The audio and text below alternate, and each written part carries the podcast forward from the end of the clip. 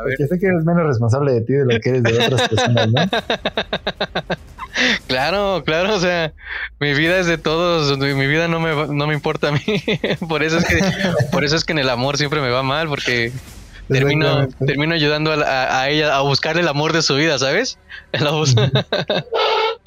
Pero dime, este es un podcast de cine, no de psicología, entonces este yo, no iba, yo no iba a meter esta parte todavía, te quería empezar a hablar de las películas, pero. Ay, ¿Cómo estás, Armando? ¿Qué, me cuentas? Pues yo, bien, corriendo, ya sabes, o sea, vida de adulto, o sea, tal vez no correría tanto y tendríamos más material y nuestra página de Instagram estaría más nutrida si, si alguien, si alguien que nos escuchara depositara un poco de dinero. No pedimos mucho para que podamos vivir en paz. Se me ocurrió esto, ¿sabes qué? Hoy voy a lanzar la convocatoria, ese es el podcast oficial donde decimos necesitamos un becario 2021, Cinefilia Podcast te necesita para que seas su community manager y nos hagas un parote. Si le sabes, mejor. Si no le sabes, ni pedo. sigue buscando trabajo. Sigue buscando trabajo como todos los mexicanos que les piden experiencia. se viene duro, chavo, se viene duro. No, y, y he estado platicando porque este, mi tía y mis primos ven, escuchan el podcast y todos me dicen, no, es que deberían de hacerlo con video. Y es como que no entiendo por qué, o sea, si un podcast es audio, ¿por qué nos acostumbramos? Formamos el significado de podcast, ¿sabes? Ahora es video con podcast, entonces, digo, estaría padre, pero no tenemos las herramientas. Lo vamos a hacer, lo vamos a hacer. Sí, mira, este, me comprometo a que este sea el primer video con, el primer podcast con video. ¿Crees? ¿Lo vas a lograr para mañana? Lo va a lograr, sí, pero Mira, una cosa es que yo lo saque y otra cosa es que salgan nuestras caras, porque para eso van a tener que unirse al Patreon. lo siento, gente, el capitalismo ganó nuevamente aquí. y comprar velas o lo que sea que le vendamos en el medio tiempo. Cada, cada compra nos apoya, porque pues si apoyas al que apoya, nos apoya a nosotros. Amén. Pero bueno, vamos a empezar a platicar del tema. Eh, Tú nada más me dijiste que viera películas populares, pero no entiendo cómo se va, de, qué va esto, ¿sabes? Mira, vamos a, tener esta nueva sección que se llama Lo que está de moda porque necesitamos juntar dinero. Ok. Entonces lo que necesitamos hacer es hablar de cosas que, le gustan a todos. ¿Y qué es lo que le gusta a todos este fin de semana? Al parecer, Betty la Fea, ¿no? Sigue estando en tendencia Netflix. Sí, sí, sigue estando cada vez que la veo. Está en tercer lugar, sube a primero, sube a cuarto. Pero no sé, o sea, ese que esté en primer lugar me, me deja muchas preguntas abiertas como de que la gente lo ve porque se identifica con Betty la Fea y su sueño aspiracional de vida o porque dice, oh, Betty la Fea es un buen drama colombiano y creo que merece la pena verlo con detalladamente con mucha crítica. Creo que es la primera. ahora que vi justo introduciendo la película de la que vamos a hablar. Ok. Ajá. Ahora que vi Mitchells, la familia Mitchell contra los robots, o no sé cómo le vayan a poner aquí. Ah, véanla, está en Netflix, es muy divertida. Pero ahora que la vi, comencé a darme cuenta por qué la gente le gusta la nostalgia, porque siento que ya llegó a mi ola. ¿Sabes? Ya hay películas que hablan como de la familia antes. Ah, no, no, como de la época, ¿sabes? Como de un poquito antes de que el reggaetón fuera, fuera famoso. ¿Sabes? Ese mundo ya está en las películas. Ya es el pasado. Um, Entonces, sí. Ah, es una época que yo recuerdo con mucha, con mucho cariño y, y, verlo en esta película como que me atrajo más y dije, ah, por eso a mi papá le encantan las películas de los ochentas, ¿no? Porque en los ochentas él tenía mi edad. Sin duda, ¿no? Yo, yo creo que, y lo platico a veces con amigos, es como de que a veces siento que me rehuso o, algo, algo de mi mente me dijo, no creciste. Eh, pero ya te ya voy a cumplir 25 y el brecha, la brecha generacional con las, las generaciones que vienen ya es muy grande, aunque no lo queramos notar, ¿sabes? O sea, y estoy hablando de ese video de TikTok donde todos están en el antro haciendo coreografías. Es como de, oh, ¿qué, ¿qué, rayos, no? O sea, siento que ya me he perdido muchas cosas. O sea, apenas, apenas descubrí cómo se ocupa Discord y ya salen con Clubhouse. Es como que eh, espérame, déjame agarrar la onda a algo ya me siento como, o sea, y ahí me doy cuenta que voy a ser mi papá y mi abuelito en un futuro. Y, no te va a pasar a ti también. Y no podemos hacer nada al respecto. Pero regresando a la película, perdónenos por, expresar nuestros miedos. Es un gran tema, es un gran tema. Este, yo la vi y, y yo nada más puedo decir qué trabajo está haciendo Sony, ¿eh? O sea, desde hace, desde dos años, un año, el año pasado, que ganó este la película de Spider-Man into, into, into, the Multiverse, ¿cómo, cómo era? Spider-Man into, Ah. Into the Spider-Verse, ¿no? Ajá, Into the Spider-Verse, exacto. Este, ahí me di como que siento que Sony dijo, vamos a apostarle a esto, ¿sabes? Vamos a, a, la animación, vamos a darle un nuevo refresh. Y Spider-Man fue la primera. Y ahí te das cuenta de los, los, colores, la forma, los personajes, un Peter Parker gordo que, que le duele todo. Y entonces Spider-Man es una gran película y ahí se nota la pauta con la que va a estar con la que va a estar trabajando Sony a partir de ahora. Y se ve mucho en esta película. Yo lo que me sorprendí y lo que vi en varios reviews y concuerdo con todas ellas es que aquí se pasaron por el arco del triunfo un estilo de animación y dice, métele de todo, papi, métele de todo, que todo va a quedar bien. Y a mí me gustó, ¿sabes?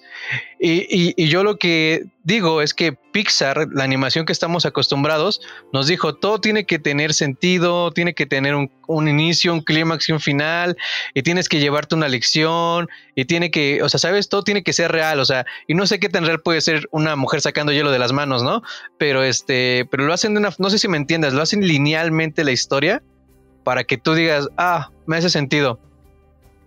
Y aquí no, eh, en esta película lo que pasa es que aquí se ve que los que hicieron la película se divirtieron, fue como de que dale todo lo que da, dale colores, este, todo lo que te reprimieron siempre, aquí plásmalo, va a funcionar. Te, debo decir que al principio fue incómodo para mí porque no, estaba acostumbrado a ver algo así. Fue como de que este carajo, esta historia hacia dónde va, ¿sabes? Eso fue muy este, absurdo. ¿Por qué pasó eso? ¿Por qué ese niño es así? ¿Por qué, ¿Por qué la familia es así de rara? Pero cuando entiendo y regreso, pues es una película animada. Obvio, aquí tienen que sacar todo ese tipo de cosas. Si no es aquí, no va a ser en un drama de Woody Allen, ¿sabes? Entonces, tenía que ser aquí y agradezco mucho que esta película lo haya hecho porque me hizo recordar como de un niño cómo lo vería. Y creo que así como la vi, así lo ven los niños, con una locura, con colores, con la música, con un montón de guiños cinematográficos. Entonces, no, yo estoy encantado con esta película. Se la pueden, y estoy seguro que debería estar nominada en los premios 2021. Sí, yo creo que sí va a competir. Bueno, veremos qué, trae todo lo demás, ¿no? Pero sí, yo creo que es muy buena. Ahorita veo que justamente Sony, Sony lo está rompiendo, ¿no? Y aparte, tiene el mismo estilo, siento que Spider-Man, de meter como cinco estilos en una sola película de animación, porque ves que cambia mucho, ¿no? Y, a través de la animación, porque se dieron cuenta, yo creo que, aparte de que la animación siempre puede hacer cosas surreales, la misma realidad de la animación, o sea, el mismo tratamiento puede ir cambiando conforme cambia la película, ¿no? Entonces puedes imaginarte un western como al inicio de, Ah, ¿Sabes? ¿Te acuerdas de Toy Story 3? Cuando empiezan en este. Ah, ok, sí, viejo este. De la, imaginación de Andy, ¿no? Ajá. Y luego se pasan al modelo normal de la película, la animación del siglo XX, ¿no? Y yo siento que ya llegamos al siglo XXI y ya es posmoderno, ¿no? Ya es este personajes ilógicos, pero que de todas maneras los aceptas y la realidad va cambiando y tú, tú lo aceptas, todo, tú aceptas todo lo que te, te mandan, incluso es un Furby gigante. Quiero, quiero saber tu opinión del Furby. Me dio cosa, tío. O sea, es que esta película me mantuvo incómodo. O sea, a lo mejor el Furby gigante es algo increíble, pero a mí el punto de inflexión para mí fue el perro. O sea, el perro era el acomodemos el guion con el perro, ¿sabes? ¿Cómo derrotamos a los, a los robots? Con el perro. Y ese es ilógico, te digo, es como, es absurdo, no tiene sentido, pero es donde dices, pues es una película para niños y es una película animada el perro es un buen pretexto, ¿sabes? No, tienes que buscarle sentido y que salga un Furby enorme y que quiera matarte es como que, ok, lo, lo acepto porque tú ya me diste desde antemano que esta película carece de todo sentido, pero sí tiene un mensaje, carece de toda, de toda estructura, pero sí llega a decirte algo, ¿sabes? Y es lo que te digo, es donde Pixar para mí perdió el piso cuando quiso decir vamos a vamos a hacer todo lineal, que todas nuestras películas, o sea, Soul es el claro ejemplo, ¿sabes? Soul es, vamos a meter este, lo que significa la vida animadamente. Y aquí estos vatos es de que vamos a hacer robots que se, eh, pues que, dicen que su mamá es una humana y la mamá se vuelve una asesina de robots después, o sea, se divirtieron, o sea, y yo eso, eso es lo único que puedo decir, me, me alegra mucho que la gente que, que hizo esta película le dieran tanta libreta abierta para hacer lo que quisieran, porque se ve que cada cosa que se hizo en esa película fue hecha con dedicación, ¿sabes? Nada pasó por alto. Sí, siento que fue muy personal, porque incluso en el guion, en cómo estaba todo estructurado, tú veías claramente como a la autora, ¿no? ¿No? Que es ella misma y que es, su familia. Y yo creo que ahorita vemos que justo Pixar se volvió, o sea, como que sufrió de su propio éxito, ¿no? Porque se volvió el estándar y luego ya cualquier cosa que no sea el estándar es el nuevo soy cool. Sí. Y se ve muy cool, o sea, lo han logrado, han, han logrado estar a la par y ser mejores todavía, ¿no? Y ahora que lo dices, sabes, siento que sí hay un guiño hacia Pixar en, uno, en, una de las familias.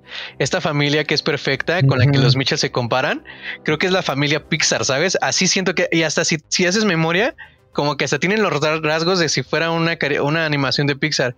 Es como que Sony diciendo, vato, ya llegué yo, tú eres, tú eres correcto, tú eres este, perfecto, tú haces todo bien yo soy una locura andando y por eso me van a amar. Y es como que sí, lo quiero, lo compro. Eh, ya tienes un fan más, Sony. Por favor, sigue haciendo esto. Y, ya, o sea, es, es la gran diferencia que ahorita noto.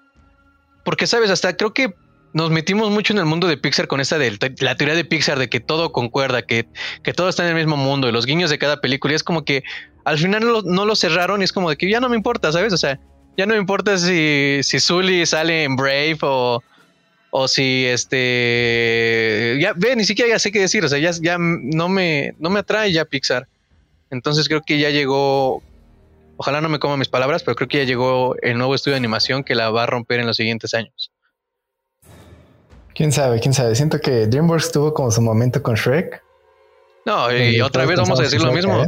DreamWorks pasará a la historia como el que nos trajo la mejor película de todos los tiempos. Pero es porque nosotros no hemos tenido la contracultura, ¿no? Ahora de ya el Shrek ya se murió. Toca el nuevo Shrek. ¿Crees? O sea, no sé si nos toca a nosotros o a la siguiente Si ya Shrek ya va en la quinta, ya es que ya se murió, ¿sabes? Ya estamos, estamos oxidados. Pero entonces, o sea, no sé, Shrek es nuestra película de generación. Entonces, cuando tengamos nuestros hijos o pase otra generación, va a ser como de que no, es que esta película es gigante. Algo así. Nosotros no me digas estupideces. ¿Dónde está Shrek? No, ponme Shrek.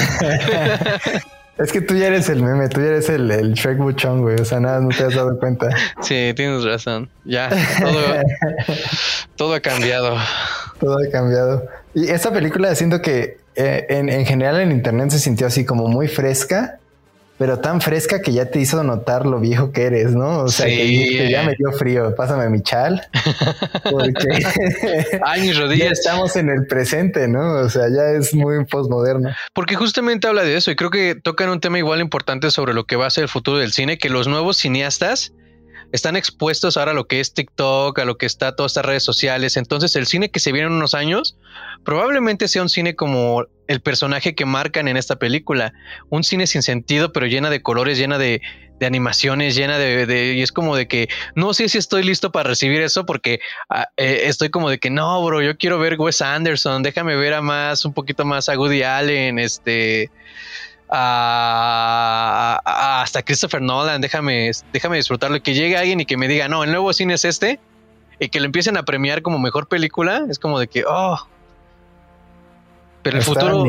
Pero el futuro ha llegado y, y, no queda más que aceptarlo, de, de y decir, Qué bonito. Porque esa es la palabra del, de este siglo. Porque así puedes estar a la moda. Ah, exacto. Como el meme este del vato de Steve Buscemi que tiene su patineta atrás.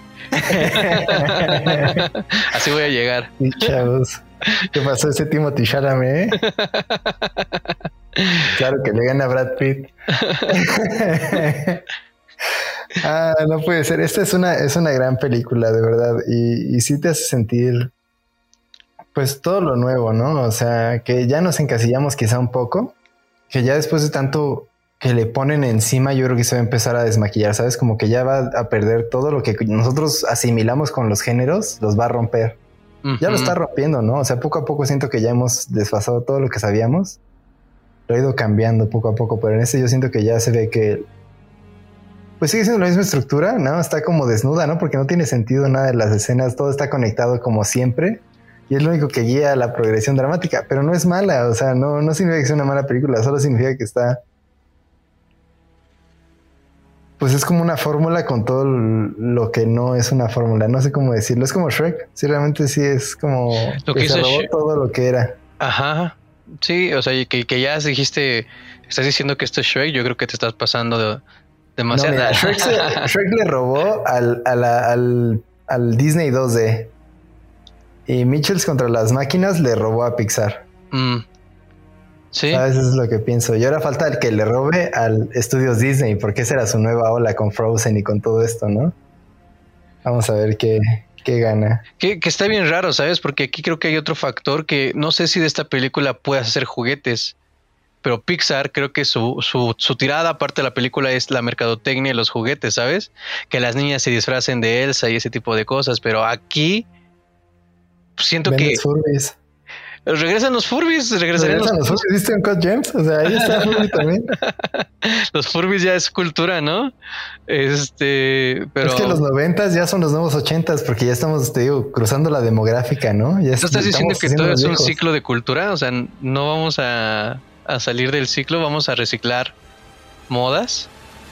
Pues es que fíjate, Vaselina era una película cincuentona, pero no es de los cincuentas, ¿no? Y ahorita estamos haciendo los ochentas, güey. O sea, yo creo que es la progresión de la nostalgia. Sí, ¿verdad? Sí, tienes razón. Ojalá no regresemos a la época de la esclavitud, porque eso sí me va a, joder, pero. ahorita estamos en la revolución negra, maldita sea. Siéntete eh, bien. Eh, ya con eso estás, ya, ya con eso se, se arregló todo el problema. Denme mi Oscar. ¿Dónde está mi Oscar? Me lo llevo a mi pueblo marginal. Pero bueno, continuemos. Este, tú, tú da el siguiente, la siguiente película de la que quieres hablar. Pero antes, una palabra de nuestros patrocinadores.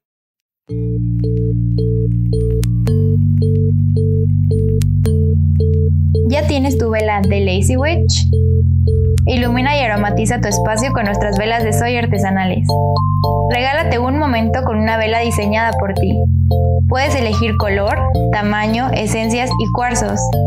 Disfruta de sus aromas relajantes o utiliza la cera para darte un masaje. Menciona este anuncio para recibir un regalo sorpresa de nuestra línea de cosmética orgánica. Síguenos en Instagram, arroba mi eslogan. Si tan solo tuviera uno.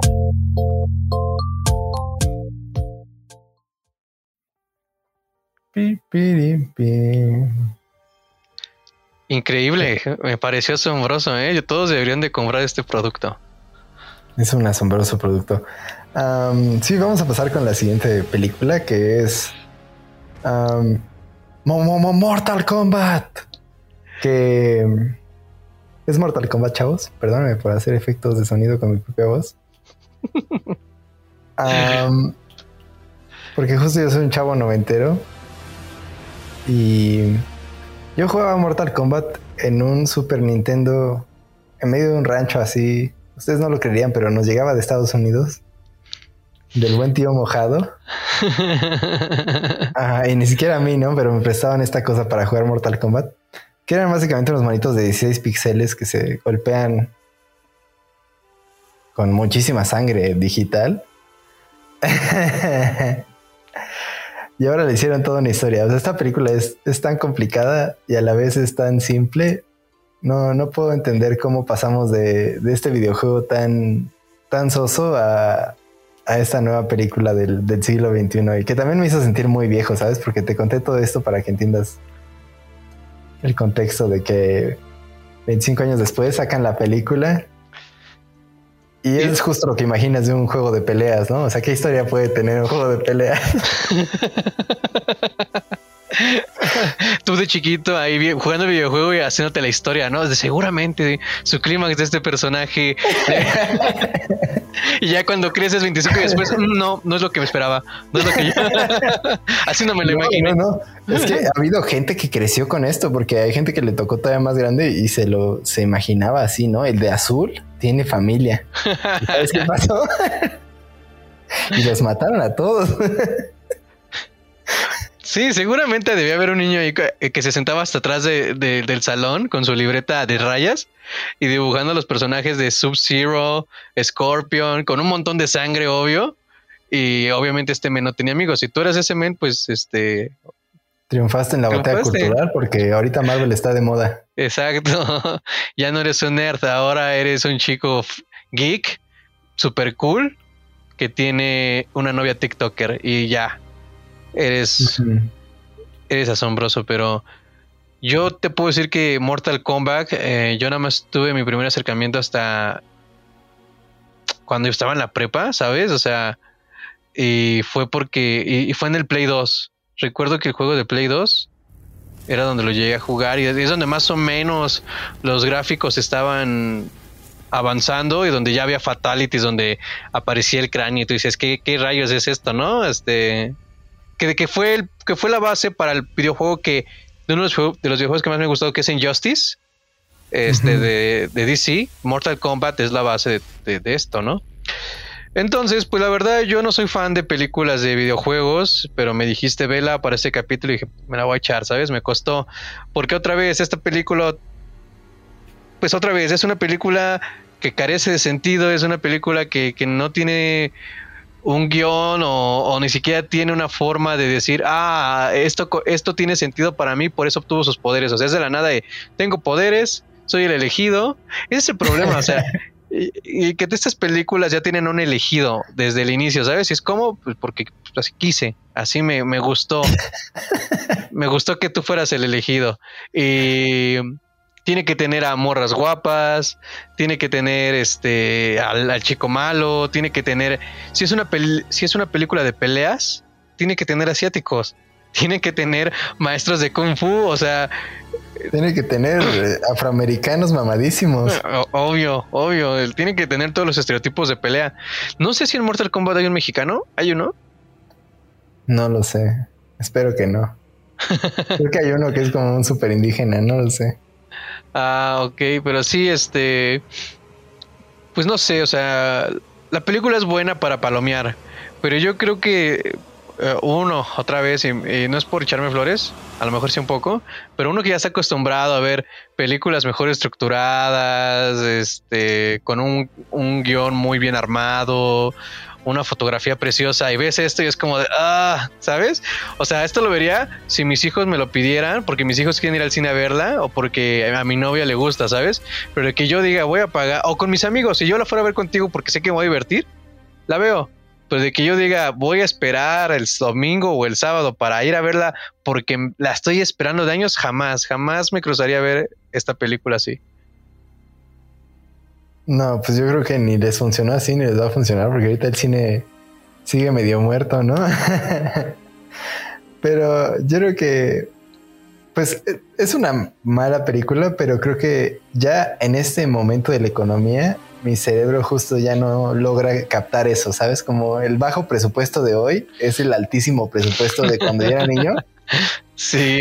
Entonces, esta película para mí eh, se me hizo un truco tras otro, ¿no? O sea, ves cómo levantan una piedra de Fomi, como en Godzilla, ¿no? ves efectos especiales neta de este siglo, ves efectos especiales del siglo pasado. El fuego, el fuego de este personaje Fue como de no manches, Minecraft tiene mejor detallado ese fuego que. Es que variaba mucho. Al inicio de la película, como que tenían más presupuesto, pero al final ya no. y sus escenas estaban muy, muy mal este, estructuradas de, tanta forma que decías: este es con cables y este lo hicieron post cables y este lo hicieron así con nada más efectos de Photoshop. No, y es que, sabes, o sea, es que está cool. O sea, está, eh, la película es muy buena y hasta cuando yo la, estaba viendo la mitad dije, pues ¿quién hizo esto, no? Y cuando me enteré que sí la hizo Warner y que la hizo New Cinema, dije, pues esta película debió tener bar, o sea, O sea, esta película sí fue planeada, no fue como un estudio caca que dijo vamos a ver qué sale, sino que hubo una planeación de esta película y, a lo mejor a la mitad fue como de que no, ¿saben qué? Este, vámonos por, por, por este, la Liga de la Justicia, porque esto, esto no tiene, no tiene fin. Pero creo que, ¿sabes cuál es su, su mayor acierto? Que lo hicieron mejor que la película de Mortal Kombat de los, de los 2000 de los 90 esa sí fue una caca. O sea, yo vi nada más el resumen y dije, yo no vería esa porquería ni porque me pagaran. Eh, y esta, la neta, por lo menos le da un poco más de. Pues de. Pues de honor, quisiera decir que es esa palabra. O sea, como que la hace sentir como que. Eh, es un me de. No esperaba más, no esperaba menos, es un me. Porque hay de todo, ¿sabes? Están cada personaje dice su frase como en el videojuego. Este, hay, hay fatal. Eso, es un shot cada que dicen una cosa así. Y entonces.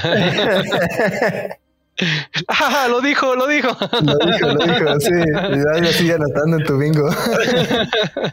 no, cuando este personaje del, del sombrero, este que, que lo lanza y regresa y cómo lo gira y es como de que ay todavía te das el tiempo para para, para olear no entonces es como que y ahí es donde entiendes que esta película es eso, o sea, es, es, es cosas sin sentidos, poderes sin sentidos, de, y se sacan de la, de la cola igual. ¿Cómo obtienes sus poderes? No, pues dime una palabra, no sé, arcano. Ah, pues con eso ya, o sea, ¿sabes? O sea, Es que soy el elegido, es que yo tengo brazos de metal, ¿no? De la nada y otra vez de la nada más, más brazos.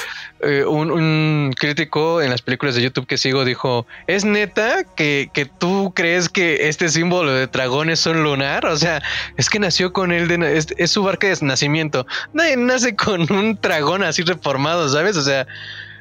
O sea, yo tengo un lunar en forma de Alaska y eso si le encuentras forma, ¿sabes? O sea, yo ahí buscándole forma. Y este men tiene un dragón así detallado y dice, no, es un lunar, no me vengas, o sea, métele voluntad, o sea, te hubieras, te, pudiste haber inventado otra forma de obtener ese sello, no sé.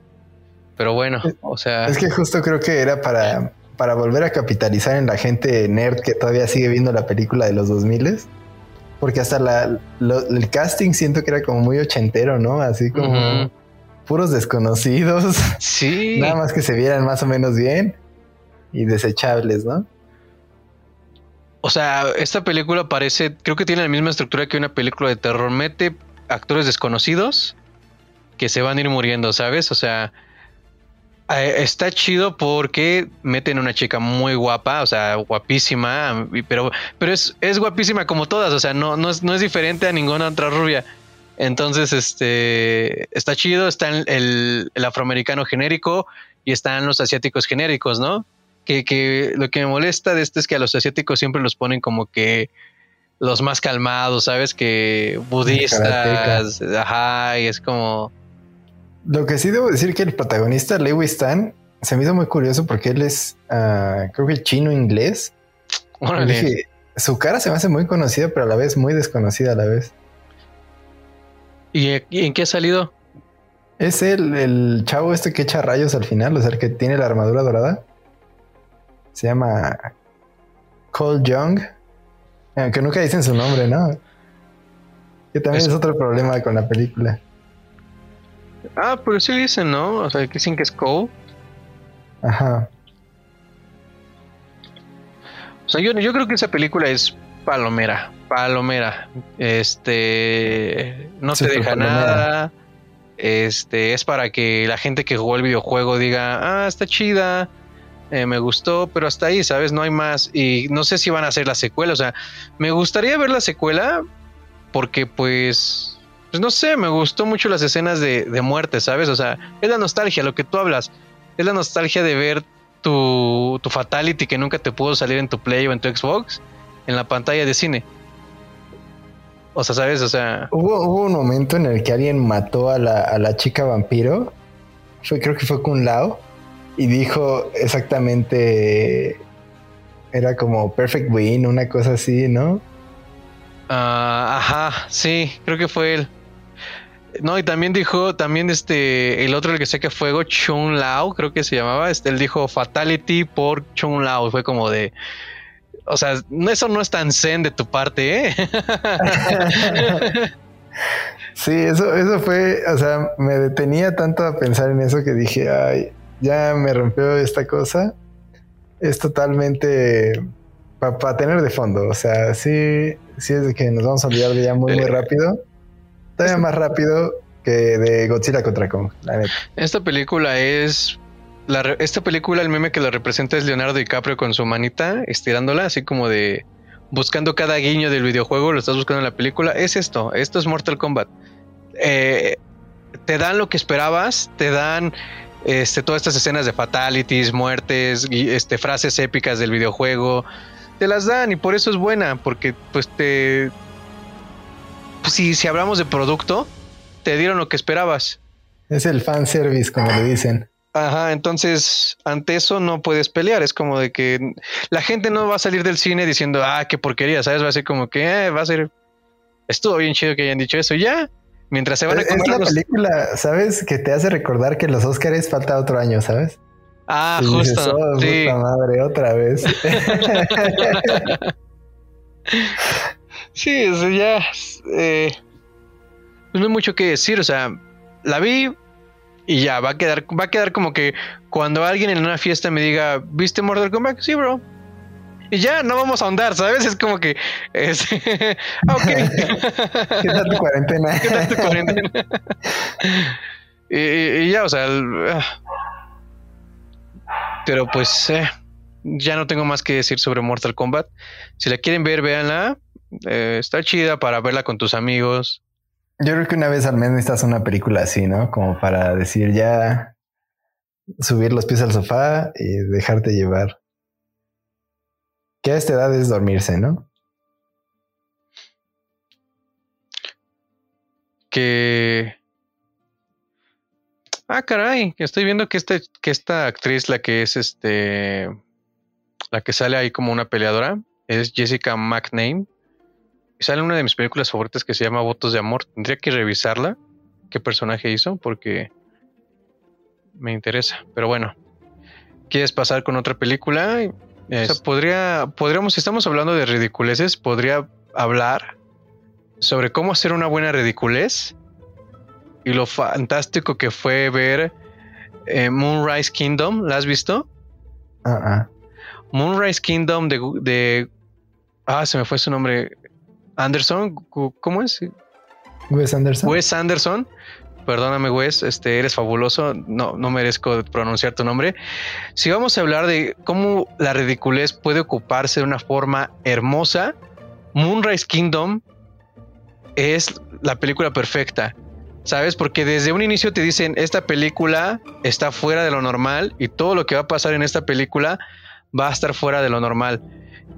Y pues esta película va de dos niños y está, o sea, te lo llenan de emoción. Al principio es un morrito que es un Boy Scout que se escapa, o sea, deja una carta de que abandona a los Boy Scouts y empieza toda una persecución por él porque es un desertor de un Boy Scout. Y entonces este, te, van contando esa historia de que sus papás fallecieron, que es un huérfano, que es un incomprendido, que nadie lo quiere, todos lo odian. Este. Y por eso se escapa, ¿no? Y es, y es como un vato muy directo porque conoce a esta morra, una morra igual que tiene problemas de, de control de ira, este, sus papás no saben qué hacer con ella y ellos dos se, llevan muy bien, ¿sabes? Entonces, este, eh, se escapan juntos y durante toda esa aventura nada más vas a ver ridiculez tras ridiculez, pero es una ridiculez tan tierna que dices, qué hermosura estoy viendo, porque aparte Wes Anderson combina esa ridiculez con una fotografía, con unas tomas, con una banda sonora preciosísima. Si tenemos escenas de baile como en Pulp Fiction, donde John Travolta baila con esta eh, Emma Truman, en Moonrise Kingdom hay una escena de baile que te roba, te roba, es de esos momentos como cuando te acuerdas cuando fuimos a ver Whiplash. Ese sentimiento, esa escena de baile se replica ahí porque son actores de 14 años, este, dándolo todo, ¿sabes? Y, y, y, si bien no es una actuación para un Oscar, es, es una muy buena actuación. Wes Anderson se ve que calcula todos los detalles y te digo, o sea, es una ridiculez tras ridiculez. Y en algún momento, cuando ya no todo, nada tiene sentido, sale, eh, sale un narrador diciéndote, ah, esto pasó por esto y esto y esto, así que sigamos, ¿sabes? Es como, ok, o sea, gracias, ya me pusiste en contexto de por qué esto está pasando, le cae un rayo al vato, se van a suicidar, este, tienen 14 años y, y yo lo que puse en mi reseña de Letterboxd fue, esta película hace ver la inocencia de los niños como el más puro amor y ver a los adultos con todas sus responsabilidades como unos inmaduros. Entonces es como de que creo que Wes Anderson quería dar a entender eso, que en la ridiculez de la juventud hay más pasión que cuando uno ya crece. Y se nota en toda la película. Entonces, este Moonrise Kingdom es un gran ejemplo de cómo una película donde quiere sondar eh, que no tenga sentido nada puede funcionar muy bien no como Mortal Kombat, obvio, que ahí fue como de que sí. Pues no sé, no sé. También soy yo, ¿no? Pero yo los invito a que vean Moonrise Kingdom, es del 2012 y lamento todo el tiempo que no la vi. Fue como, ¿cómo fue posible que no la pude ver antes? Pero creo que es todo lo que tengo que decir. ¿Qué puedes hablar sobre Wes Anderson? Wes Anderson es, ridículo, pero yo creo que es muy estético, ¿no? Es el esteticista. Yo creo que si yo tuviera un poder sería ser Wes Anderson, porque Debe ser muy difícil su trabajo, sobre todo ah, hace poco vi el fantástico señor zorro. Ajá. No sé si lo has visto, pero es un stop motion también. Yo creo muy de sobre, sobre, su personalidad. No sé, es una adaptación también. Pero uno tiene que pensar qué tan meticuloso puede ser en algo, ¿no? ¿Qué tan específico puedes llegar a ser? ¿Qué tan obsesivo? E, es una película maravillosa, el Fantástico Señor Zorro, se los recomiendo, no sé dónde puedan verla, consíganla y véanla ahora mismo porque ah, pues es una gran película en todos los sentidos, ¿no? O sea, te llena, como tú ahora que estabas diciendo Moonrise Kingdom, explicando toda la trama, uh, me, inspiraste mucho y, y, siento que es el tipo de películas que Wes Anderson hace, ¿sabes? El tipo de películas que te hacen seguir, o sea, como que te te alivianan, te refrescan, te, reenergizan, ¿no? Y dices, ah, sí. Sí. No, es tan grave, ¿no? O sea, más bien te puedes reír de la situación. Es que, te digo, yo creo que la música forma una... Si tu película es reconocida por, una escena de baile donde hay una canción, y lo podemos ver en La La Land, lo podemos ver en Pulp Fiction, eh, lo podemos ver ahorita en esta que te digo, y estaba, tenía otra que, que era, que la tenía en la punta de la lengua y se me acaba de ir. Este, ahorita tiene que regresar porque estoy seguro que era una gran película. Eh, ah, Jojo Rabbit. Que no ves que siempre mm, hay una, canción al final que, donde los personajes bailan y es como que ese, ese, esa es la. Te sientes parte, ¿sabes? Es como de que, ok, estoy conectando con la película, estoy conectando con lo que me quieren decir. Entonces, esa es la, esa es la importancia de escoger un buen soundtrack, de escoger una buena canción y de tener una escena de música muy bien hecha, porque es el icono de la película, ¿sabes? Porque yo -huh. Rabbit puedes hablar de todas ellas, pero lo que más recuerdas es cuando al final bailan.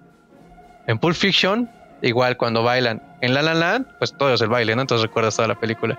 Pero este, y en Wes Anderson, esta escena de baile, te lo prometo, es mágico. Como que eh, eh, fue en ese momento donde dicen, fuck it, no quiero ver mi celular, no quiero que nadie rompa este momento, quiero quedarme con esta escena para mí y no sabes cómo la atesoré, ¿sabes? Fue como de que, uff, bellísimo.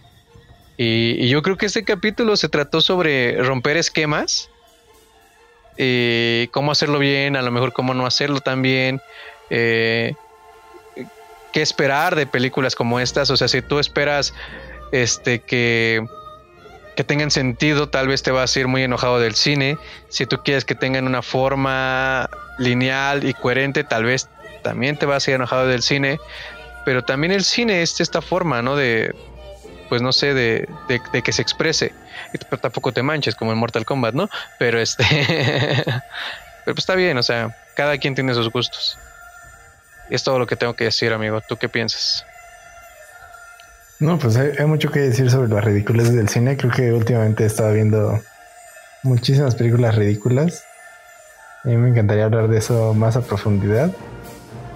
Pero pues supongo que ya tendremos tiempo para eso. Y yo creo que sí, ahora se viene lo bueno, ¿eh? Se ve que ahora el cine se está destilando más, pues hacia nuestros gustos, ¿no? Hacia lo que nosotros hemos vivido también.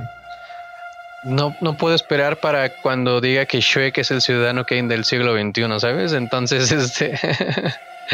ya quiero llegar a esa época. El viaje a la luna, güey, 100 años después. El viaje a la luna Shrek, 100 años. No, ahora que dices viaje a la luna, yo creo que, y nada más por echarle más flor a esta película, porque la neta me cautivó. O sea, si, si yo me fuera al cielo, si me muero y fuera al cielo, me llevaría Moonrise Kingdom al cielo, porque es una belleza, es una belleza de película. Tienen que verla, tienen que verla, tienen que verla. Si, si me estás escuchando, por favor, y si ya la viste, vuélvela a ver. Estarás de acuerdo conmigo que es una película muy hermosa. Entonces, nada, creo, creo que con eso nos podemos despedir. Este. Yo la veré, yo la veré. Y les recomiendo que ustedes vean entrevista con unos vampiros. Excelente falso documental. Lo voy a buscar ah, también. Ya nos despedimos. Yo soy, me encuentran en Instagram como arroba guapo. Y yo como arroba Armando Travel. Muchas gracias por escucharnos una semana más. Un saludo a mi tía. Este, gracias por escucharme, tía. y este, nada. Este, nos vemos. Bye.